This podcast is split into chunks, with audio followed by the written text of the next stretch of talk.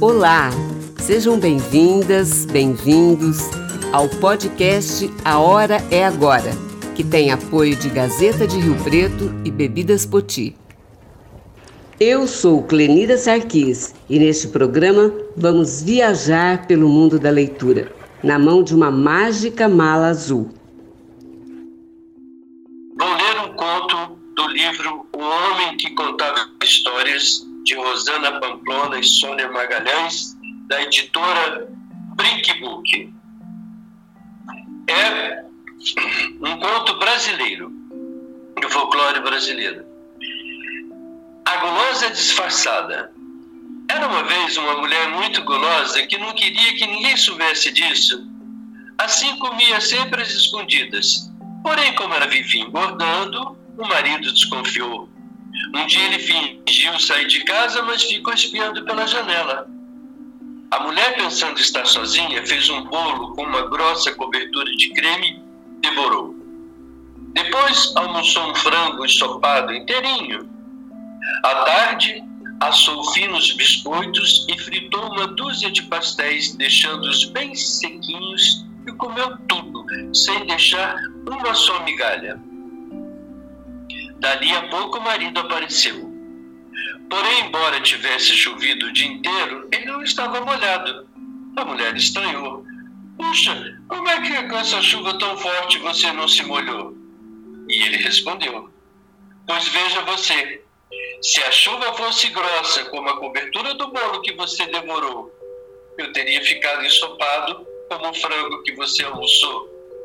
Mas como a chuva foi fina como os biscoitos que você lanchou, eu fiquei sequinho como os pastéis que você fritou. A mulher entendeu o recado e nunca mais fez as coisas escondidas. E Vitória, Vitória, acabou a história. Essa leitura foi feita pelo Maurício Leite, o homem da mala azul. É, quem é Maurício Leite? Maurício Leite, o homem da mala azul. Eu sou, eu sou um educador, sou um professor alfabetizador, que eu, o, que eu, o que eu gosto de fazer e que eu iniciei é, fazendo. É, meu primeiro trabalho profissional foi voluntário, foi para alfabetizar um, um, pessoas adultas é um trabalho é, um trabalho cheio de desafios, um trabalho que eu não gosto de falar difícil porque difícil é ponto de partida, mas é um trabalho que te apresenta grandes desafios alfabetizar um, um adulto. E eu sempre gostei do Paulo Freire e usava é, sempre o, o, o, o, método, as ideias e o pensamento do, do, Paulo Freire em tudo aquilo que eu fazia, sempre dando um, dando um significado daquilo que eu fazia, o que, que aquilo representava na prática das pessoas. Como eu gostava de ler, todos os dias eu lia uma história, uma história bonita. Eu lia, eu não contava. Lia para quê? Para reforçar a importância da leitura na vida da gente um pedacinho de uma história, um, um textinho da Bíblia, um, um, folheto que eu tinha encontrado, alguma coisa que eu pudesse é, achar alguma conexão com eles, com a vida deles. E a partir dessa, desse, desse método de ler todo dia, e eles pediam para ler já no início da aula, eu dizia: então, se você aprender a ler, você é, não precisa de ninguém, não precisa de intermediário. E fui levando cada vez mais livros e mais histórias, e, e, a, e a magia aconteceu. Eu não só alfabetizei pessoas, como eu formei leitores. Isso aonde, Maurício? Em Mato Grosso. Hoje é Mato Grosso do Sul, né?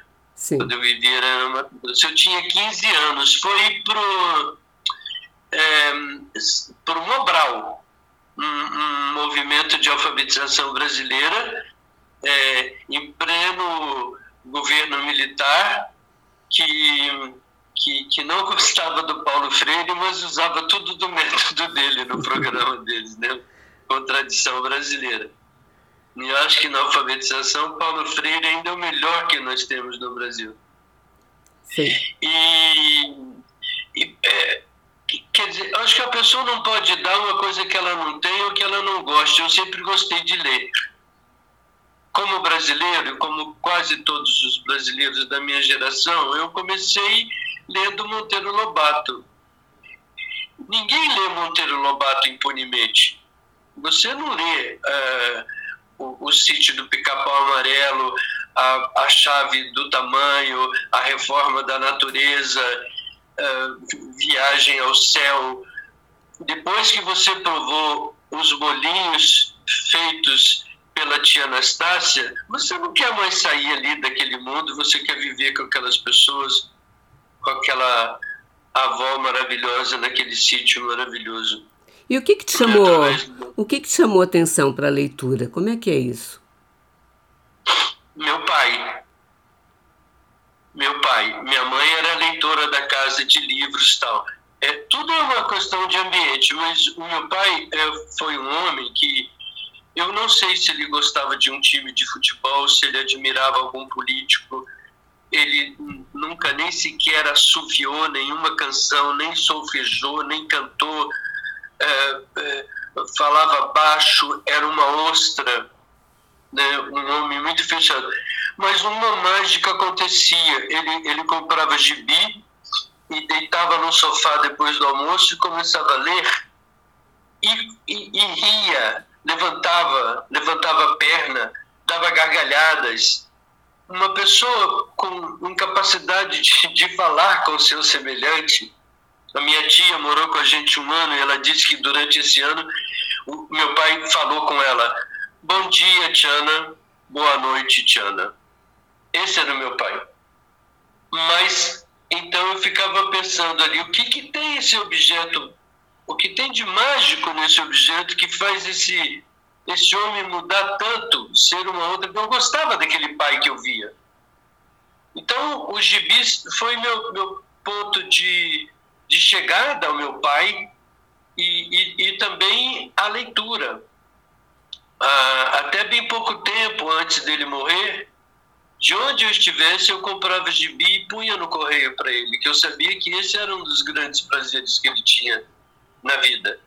Sei, o Maurício, e... e como que você chegou daí do Mato Grosso a virar um ledor, posso falar assim? um ledor de livros pelo mundo, pela África principalmente, pelos países de língua portuguesa? Eu, não sei, mas é, eu acho que foi por um. Por, por causa de um sonho, né? De, o, o livro. O livro é, traz o mundo até você. O mundo todo todas as, todas as histórias e claro que não existe uma coisa isolada é, o livro o cinema a música a arte é, não sei é, é esses elementos todos moldaram em minha minha alma um, um desejo uma vontade de fazer aquilo que eu fazia mas diferente das outras pessoas. Eu sempre trabalhei em escolas, é, e, e, mas eu não gostava daquilo ali. E as pessoas também não gostavam muito de mim, porque eu, eu queria fazer coisas e, e diziam: não, lá vem você com ideia de novo. Falava, ah, dia das mães, vamos fazer um teatro tal. Ah, não, eu tenho prova para corrigir, você não tem família para cuidar. E sempre assim. É, é, meio que um, um, um estranho no ninho, né? É, eu, sabe, Clenira, muitos anos depois na minha vida, o meu sonho era viver e conhecer Nova York. E isso aconteceu. Eu fui contratado por uma, uma organização americana para divulgar o meu trabalho por lá. E a primeira cidade que eu fui foi em Nova York. E eu pedi para andar sozinho, e aí, andando ali na Quinta Avenida, eu encontrei uma igreja, a de St. Patrick. E eu entrei na igreja, porque é uma igreja é, muito famosa e muito bonita. É, E aí tinha lá no canto umas velhinhas para acender. Eu falei, ah, vou acender uma para minha mãezinha e outra para me pedir proteção. Acendi a vela da minha mãezinha, rezei para ela, que me faz muita falta. Acendi a minha e ia começar os peditórios quando me deu uma luz assim, falei, eu quero agradecer todas as dificuldades que apareceram no meu caminho, todas as pessoas que me puxaram o tapete, todas as pessoas que me desestimularam, que enfim, e graças a essas pessoas eu não fiquei ali. Eu fui à procura de um de um de um ambiente melhor para estar e para trabalhar. E, e essa busca que eu acho que que é, que me levou. Sempre eu trabalhei eh, ligado à igreja, como eu sou do interior, mas eu sou formado no movimento social da igreja católica. Hum, o que menos eu fazia era rezar, mas era um, um trabalho de jovens que é, cuidava de pessoas no hospital, é, ia visitar doentes, é, levava comida, fazia feira, pedia para quem tinha, levava para quem não tinha. Esse cuidar do outro foi uma coisa muito importante na minha vida, essa formação. E essa formação, essa formação você acha que você deve aos livros?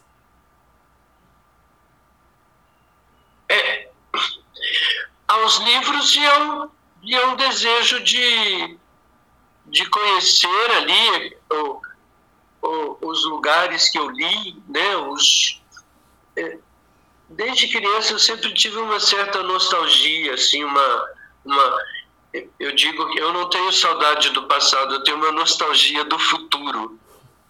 E, e, e ir para o mundo, sempre ouvi esse chamado do, do mundo, né? Mas não foi fácil, não foi fácil assim.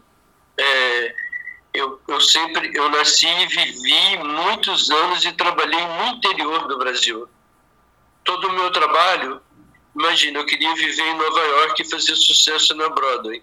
E fui, e fui viver na Ilha do Bananal, é, trabalhar com os índios, e conheci o Dom Pedro Casaldáliga, que infelizmente o perdemos recentemente, o bispo do Araguaia, que, que confiou a mim uh, o trabalho de formar leitores junto com os professores indígenas e da zona rural é, partindo dele esse, esse pedido, é, eu tinha que fazer um trabalho muito sério, muito prático e que mostrasse resultados, e aí nasceu a mala de leitura, uma biblioteca itinerante que leva livros para crianças que, é, que estejam em regiões isoladas, como é o caso lá de Mato Grosso, isolado pelas águas, pelas distâncias, é, enfim, a necessidade me obrigou a criar aí é, uma biblioteca de baixo custo e alta qualidade.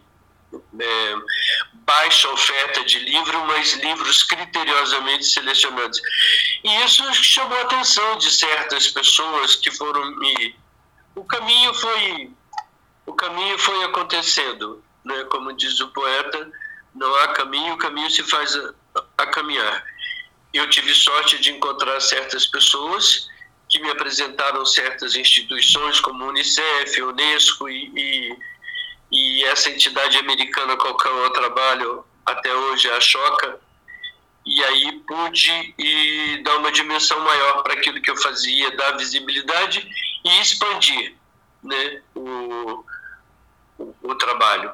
Onde é que você trabalha? Ou assim, você trabalha com quem? Ah, Para quem é ofertado esse trabalho que você faz? Eu trabalho com, com quem me chama e me permite trabalhar. Eu até agradeço a sua pergunta para dizer que para mim não é fácil arranjar trabalho. Não é fácil trabalhar. Porque as pessoas associam o meu trabalho como se eu fosse um entertainer de crianças, ah, e contasse historinha, e me chamam de contador de histórias. Eu nunca contei uma história na minha vida. Eu trabalho com livre leitura num país onde isso não é valorizado. Onde a leitura no Brasil não é valorizada. Onde a leitura no Brasil é jogada lá na porta da escola para que os professores trabalhem. Fui a uma escola em Brasília há uns dois anos atrás, que me chamaram e eu cheguei com a mala de leitura e os livros, e a diretora dizia: Ah, chegou o contador de historinha, chegou o contador de historinha. Ele me deu uma raiva, porque eu falei: onde é que ela tirou essa história, né? Eu trabalho com livre leitura. E eu disse para ela: Senhora, desculpa, mas eu não sou contador de história nem de historinha. Ela falou: Ah, não és? Ah, então não precisa nem entrar, porque nós não gostamos disso, nós queremos contador de histórias. Então, assim, uh, não estou não tô aqui criando uma briga nada com contador de história, porque uh, uh, as histórias que nós conhecemos que foram escritas foram escritas porque foram contadas. É muito importante contar histórias. Nossa história, história da nossa cidade, história da nossa família, história da outra parte do mundo. Isso é uma coisa maravilhosa. É um dom que algumas pessoas têm que eu, infelizmente, não tenho. Eu escolhi, como educador, trabalhar com livre a leitura, promover livre leitura. E eu me sinto muitas vezes aí no Brasil, me sinto muitas vezes não, sempre, como se eu vendesse gelo no Polo Norte, como eu vendesse gelo num lugar onde todos têm gelo. O que, que eu tento fazer? Fabricar um gelo diferente, fazer gelo quadradinho, botar cor, gelo amarelinho, gelo azul, gelo em forma, para poder é, para exercer uh, a minha profissão. Pausa para a leitura. Eu vou ler um conto do livro Feliz e Orgulhoso, envaidecido mesmo, do escritor brasileiro, escritor ilustrador e cartunista Nani, que infelizmente morreu de Covid o ano passado. É mais um talento que o Brasil perde, é mais uma vida que o Brasil perdeu. Da editora Lê, feliz e orgulhoso, envaidecido mesmo. Um a um. A família tinha oito pessoas, o pai, a mãe e seis filhos. Uma noite, o pai disse: Vou comprar cigarro. Saiu e nunca mais voltou. Dois anos depois, o filho mais velho, durante um jogo de futebol transmitido pela TV, levantou-se do sofá onde se encontravam com os irmãos e disse: Vou comprar cigarro. Saiu e não voltou mais. O mesmo aconteceu com os quatro irmãos. Saíram para comprar cigarro e sumiram no mundo. A mãe, temendo ficar só, fez o caçula prometer que nunca fumaria. Ele prometeu. A mãe, por via das dúvidas, escondeu um, maço de cigarro para o caso do último filho quebrar o juramento e sair para comprá-los. Ela sempre teria cigarros para lhe oferecer e mantê-lo dentro de casa. O caçula, como havia jurado, nunca fumou. A mãe, porém, não resistiu ao maço que escondera e fumou. E um dia de manhã disse ao filho: Vou comprar cigarro. E nunca mais voltou. Maurício nos fala para quem apresenta livre leitura. Eu já desenvolvi trabalho em presídios com adultos, é, é, com jovens, é, em, em, aqui em Portugal, principalmente em, cursos de, de, da, da, terceira idade, que aqui tem outro nome que eu não, que eu não me lembro bem, é, Universidade Seniors. Eu trabalho, é, sabe, não existe essa coisa de literatura infantil, literatura juvenil, como também não existe literatura senil ou adultil. Existe literatura. Esse é o meu princípio. Se a história é boa, ela é boa para qualquer idade. É, quem inventou, quem criou isso de faixa etária é quem vende livros. Eu não vendo livro, eu vendo leitura. Portanto, eu estou livre desses julgamentos de dizer, ah, isso é livro para quinta série, isso é livro para. Né? Uma vez eu estava no Nordeste, eu vi um prefeito comprar livros como editora por telefone. E ele falava assim: Ah, tu tem aí, ó, olha, me mande aí uns livros de trovinha, com versinho, assim, tipo, para fixar a leitura no segundo ano. quer dizer, você já matou qualquer chance de formar algum leitor aí, né? Porque você está comprando livro para fixar a leitura. Literatura é arte e arte é prazer. Você só lê enquanto aquilo é, te der prazer. Ô Maurício, o que, que tem dentro da mala azul? E para onde essa mala. O que, que, que, que você faz hoje? Por onde essa mala passeia, anda?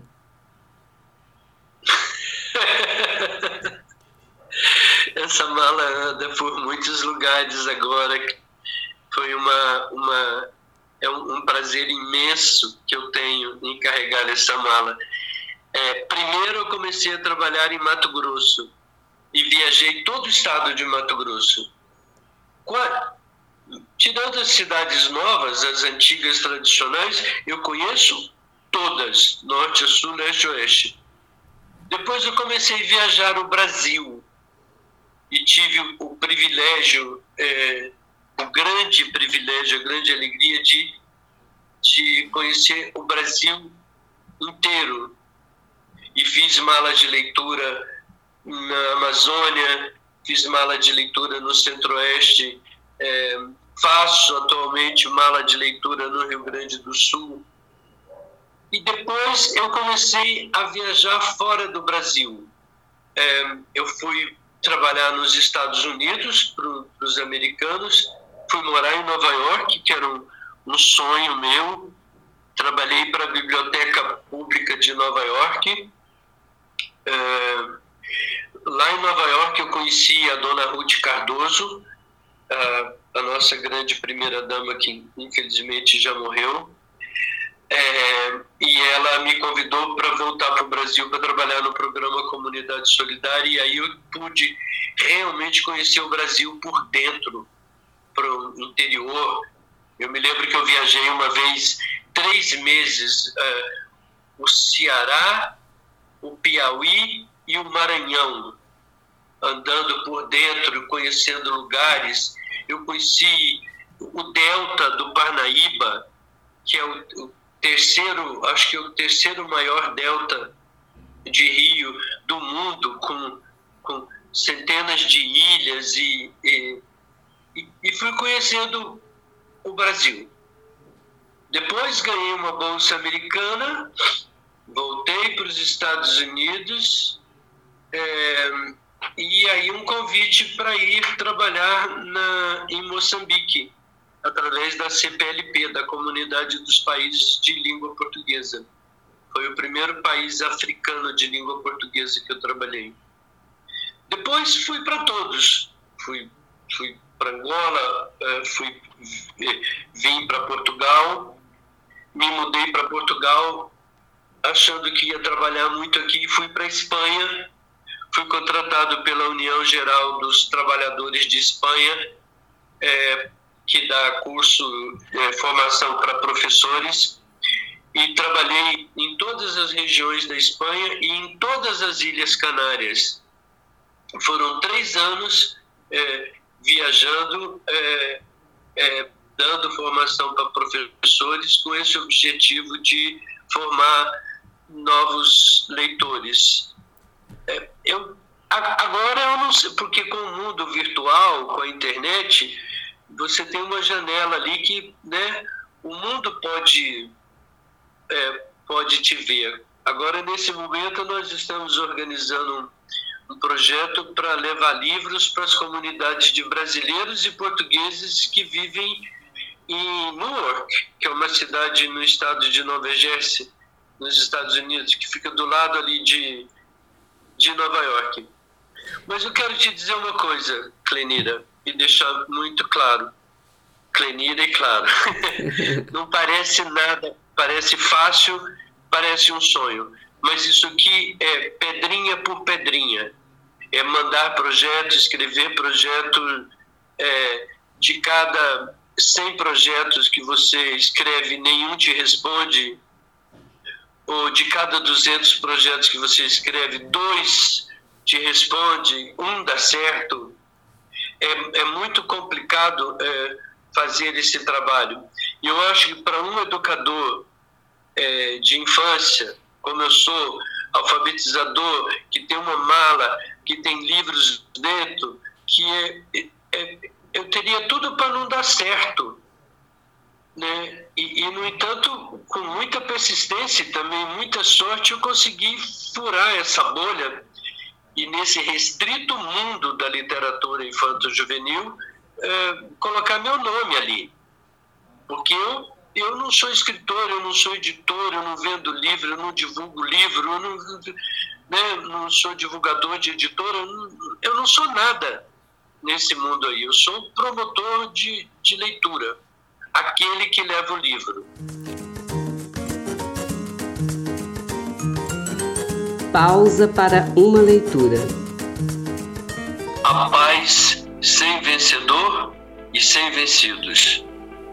Dai-nos, Senhor, a paz que vos pedimos, a paz sem vencedor e sem vencidos. Que o tempo que nos deste seja um novo recomeço de esperança e de justiça. Dai-nos, Senhor, a paz que vos pedimos, a paz sem vencedor e sem vencidos. Erguei o nosso ser à transparência para podermos ler melhor a vida, para entendermos vosso mandamento, para que venha a nós o vosso reino. Dai-nos, Senhor, a paz que vos pedimos, a paz sem vencedor e sem vencidos. Fazei, Senhor, que a paz seja de todos.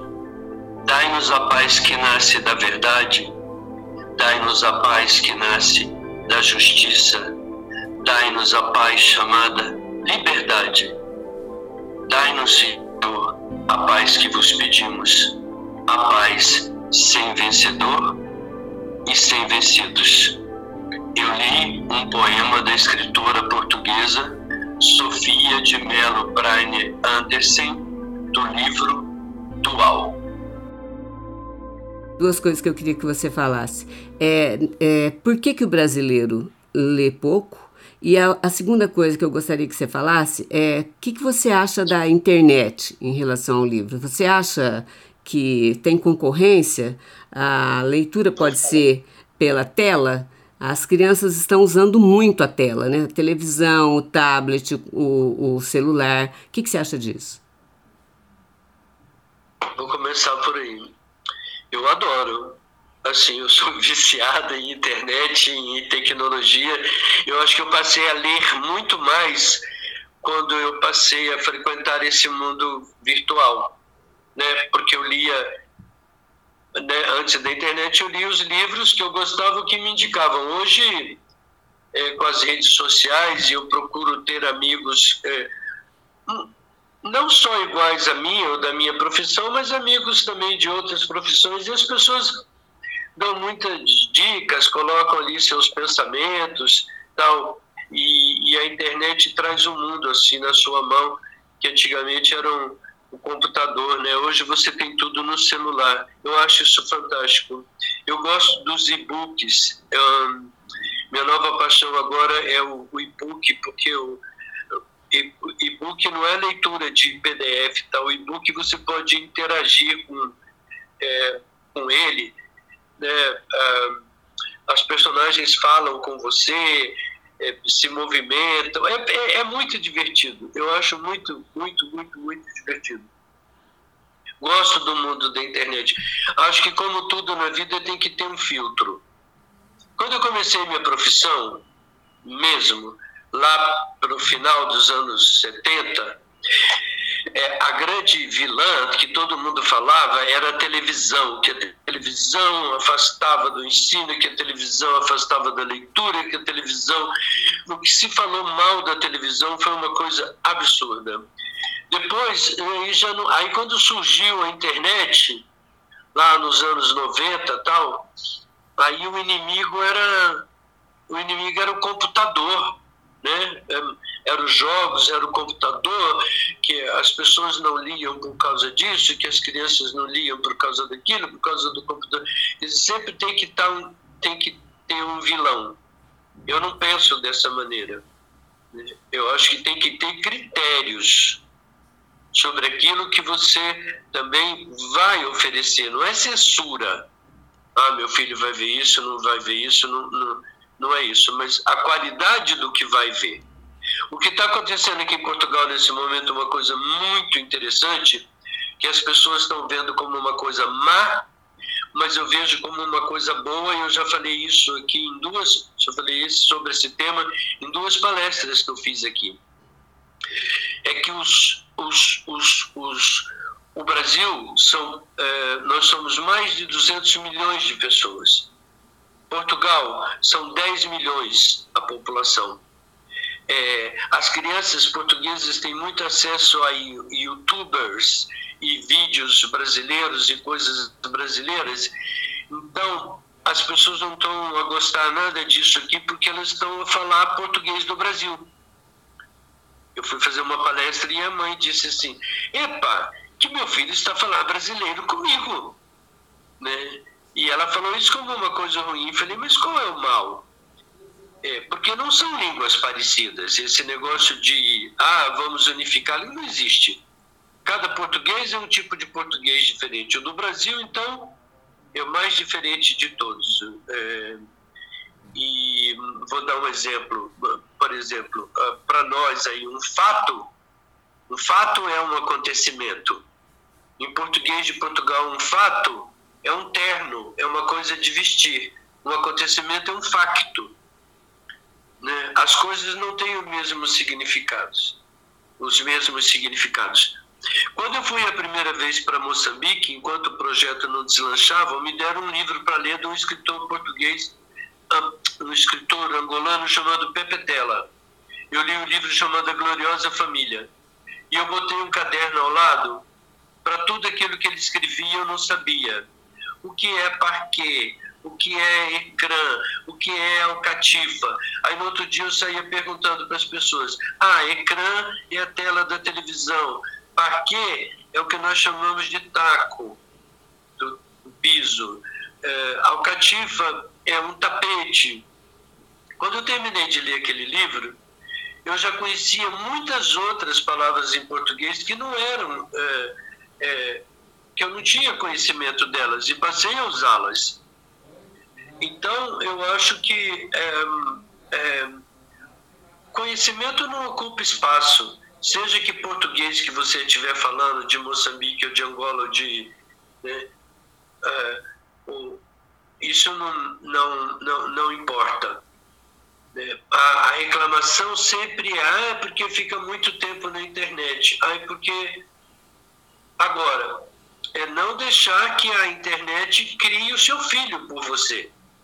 Né? O que, porque às vezes você vê a pessoa num meio de transporte de cabeça abaixada, ali, enfiada no celular, mas eu sempre faço isso e às vezes eu estou lendo um livro.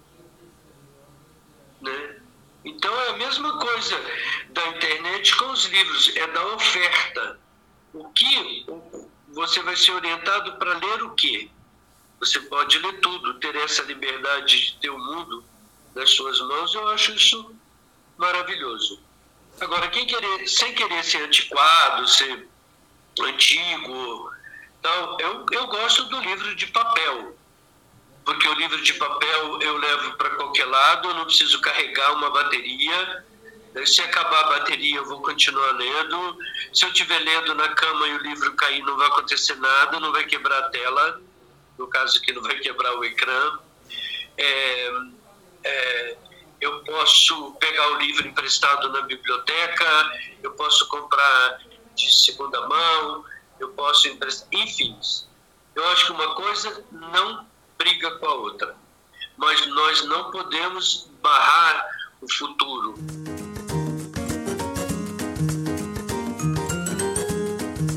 Maurício lê mais um pouquinho. Vou ler agora um texto de Fernando Bonassi, do livro das crônicas A Vida da Gente. Ele escreveu essa crônica em 1997. É que no Brasil qualquer crônica, qualquer denúncia, qualquer piada de cunho política político, parece que elas são eternas, porque, porque as coisas não mudam ou demoram para mudar, ou ficam paradas onde estão. Então, esse texto do Fernando Bonassi, escrito em 1997, é, mostra um, um Brasil quase igual, um Brasil que nos envergonha. Por que, que a gente é um número? Hoje minha mãe comprou pão, queijo e fez sanduíche. Só que não é para o recreio nem para o lanche que a gente toma de tarde. Ela fez também uma garrafa térmica inteirinha de café, mas não é para agora. Então ela pegou uns cobertores, mas não vai arrumar a cama.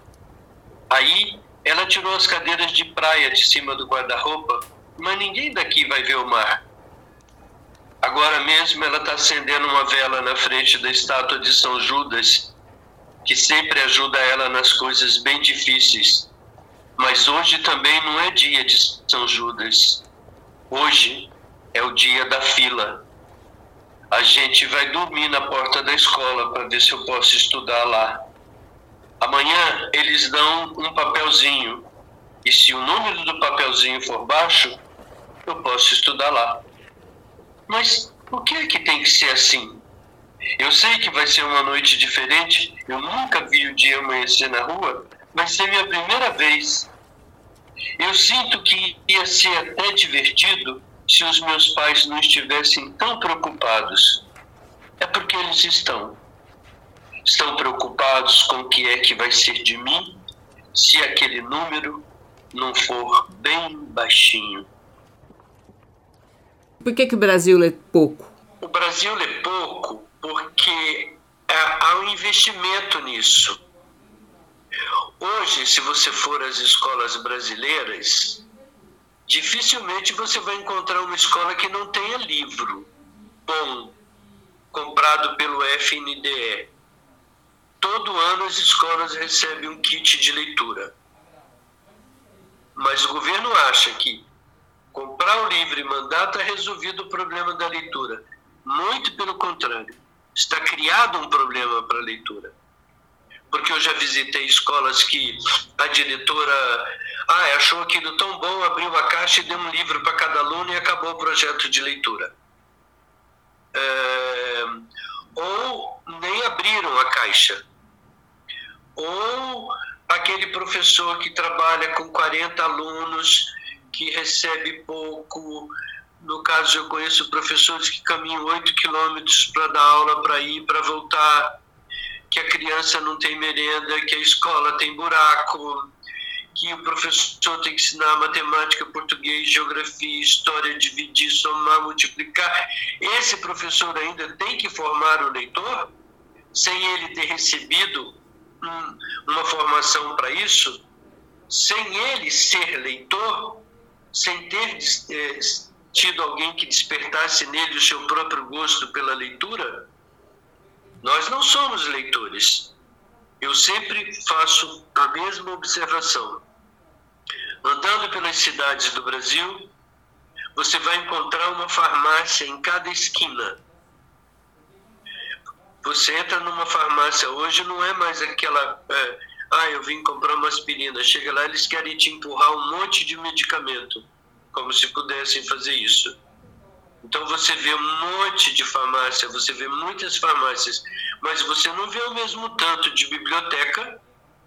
Em relação ao número de farmácia, você não vê a mesma quantidade de biblioteca, você não vê a mesma quantidade de livrarias. Muito pelo contrário. Agora, na crise, muitas editoras fecharam as portas, muitas livrarias fecharam suas portas, é, muitas, é, muitas é, editoras grandes no Brasil faliram. E eu achei que a pandemia deveria ser um momento para esse mercado crescer, porque as pessoas passaram a ter mais tempo e a ficar mais tempo em casa. Eu acho que é um investimento para que o povo não leia eu continuo ainda lá é, com o pensamento do, do, do, do Paulo Freire.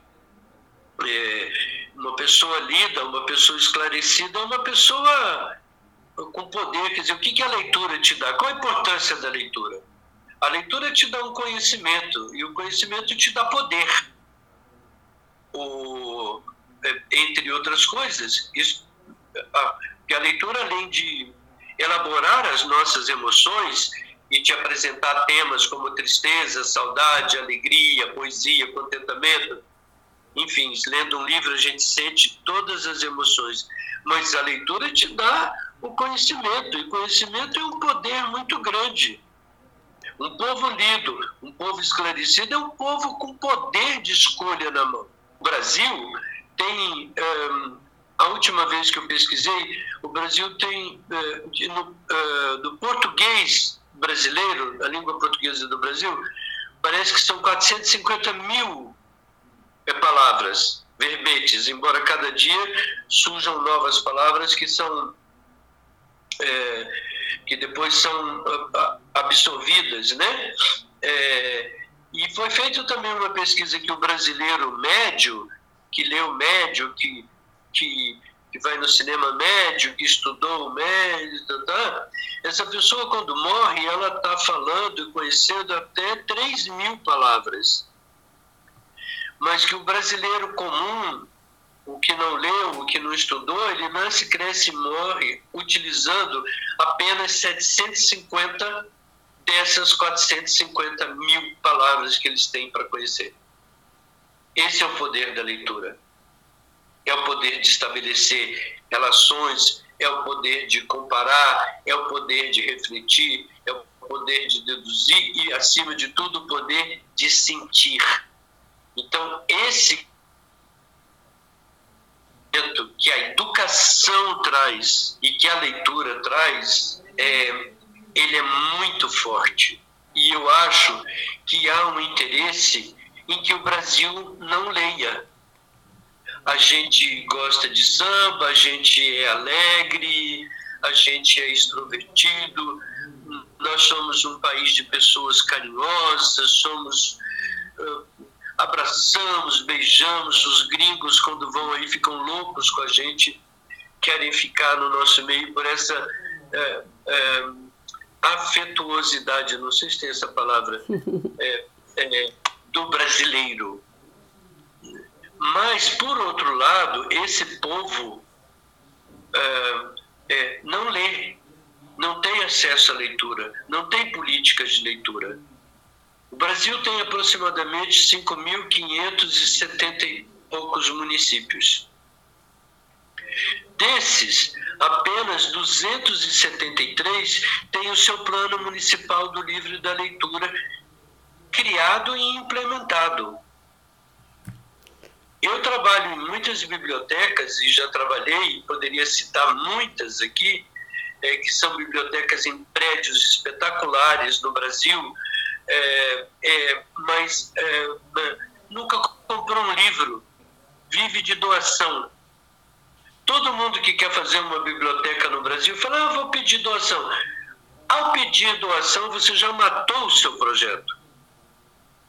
A pessoa vai doar aquilo que ela não quer mais. Ela não vai te doar um livro é, novo, encapado, por exemplo, os livros que eu levo na minha mala e que eu levo para os meus leitores, são livros novinhos, instalando, de preferência dentro do plástico, para ele ter uh, o prazer de romper aquele plástico, de sentir o cheiro de um livro novo que foi pensado e adquirido para ele, em função da sua realidade. Não existe política de leitura no Brasil. Não existe interesse em que o povo leia. O interesse é, nesse momento, infelizmente, é, é, é música ruim e excesso de religião. É, é tipo, não pense, não pense. Pensar é perigoso. Leitura é, uma, é, é, é a maior revolução pacífica que se pode é, fazer, que se pode participar, é a da leitura. Então, há um perigo aí de uma população lida e esclarecida. Qual é o papel dos pais na, nessa formação?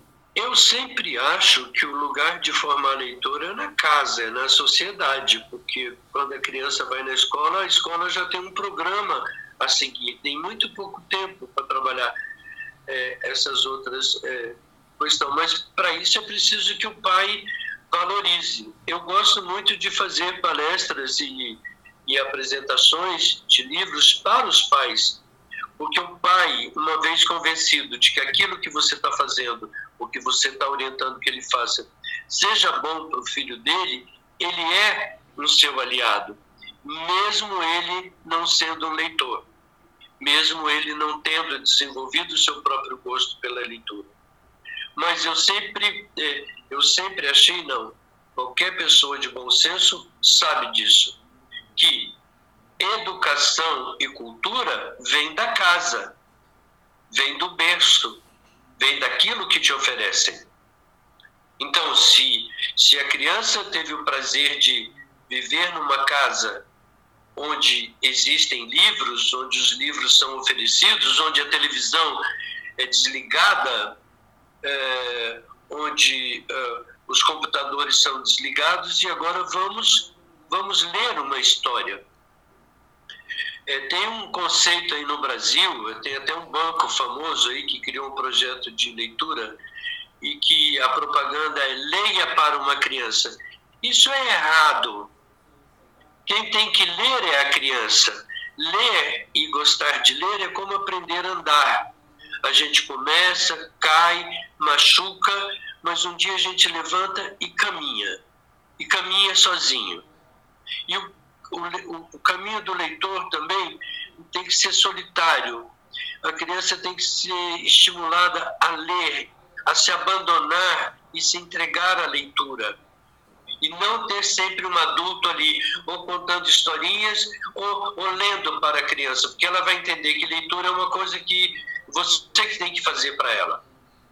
E eu penso diferente, que você tem que formar o leitor dando autonomia a esse leitor para que ele é, ande, caminhe sozinho pelo mundo dos livros e da leitura.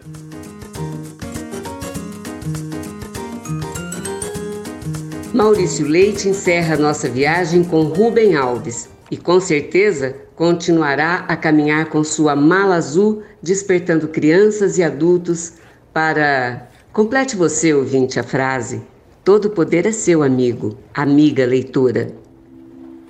Há escolas que são gaiolas e há escolas que são asas.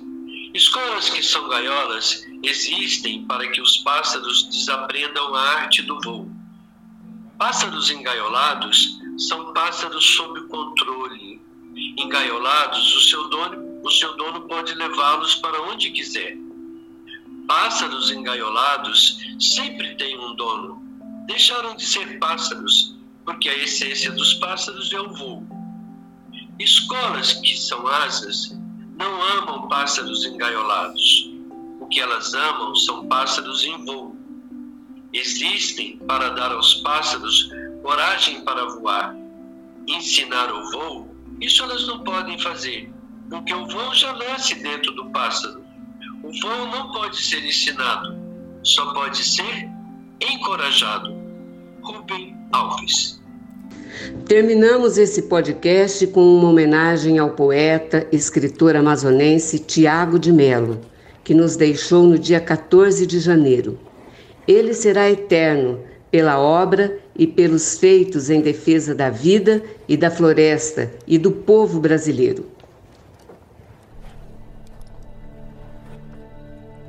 Estatuto do Homem. Fica decretado que agora vale a verdade que agora vale a vida e que de mãos dadas trabalharemos todos pela vida verdadeira. Fica decretado que todos os dias da semana, inclusive as terças-feiras mais cinzentas, têm direito a converter-se em manhãs de domingo. Fica decretado que a partir desse instante haverá girassóis em todas as janelas, que os girassóis terão direito a abrir-se dentro da sombra e que as janelas devem permanecer o dia inteiro abertas para que o verde onde cresça a esperança. Fica decretado que o homem não precisará nunca mais duvidar do homem, que o homem confiará no homem, como a palmeira confia no vento, como o vento confia no ar, como o ar confia no campo azul do céu. Parágrafo único. O homem confiará no homem, como um menino confia em outro menino Fica decretado que os homens estão livres do jugo da mentira.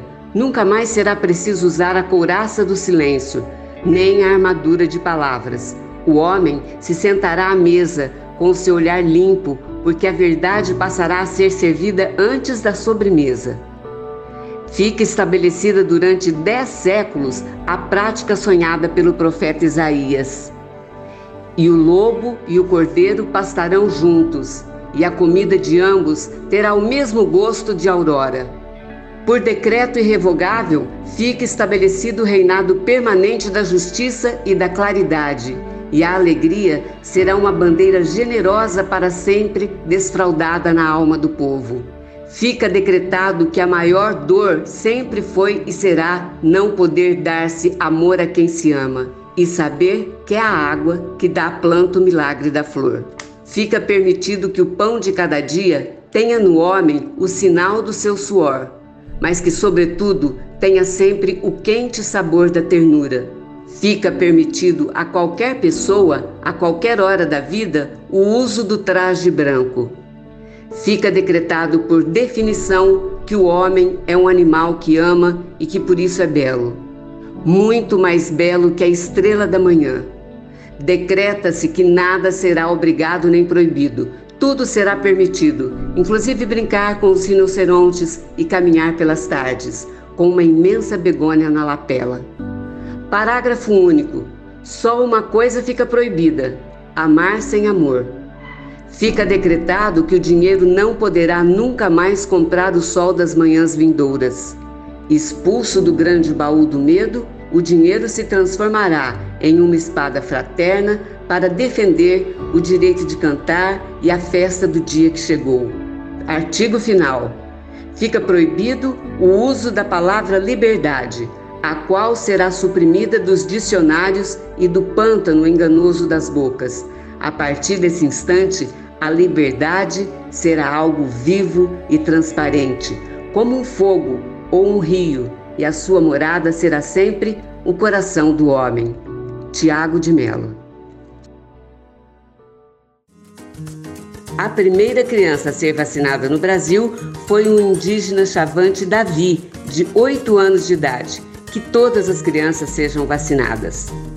A Hora é Agora volta na próxima segunda-feira. Obrigada pela audiência. A Hora é Agora, sempre com o apoio de Gazeta de Rio Preto e Bebidas Poti. Água é Levite. Também estamos no site oestepaulista.net. A Hora é Agora. Produção Gerson Badaró, edição Zé Tomás, direção e apresentação Clenira Sarquis.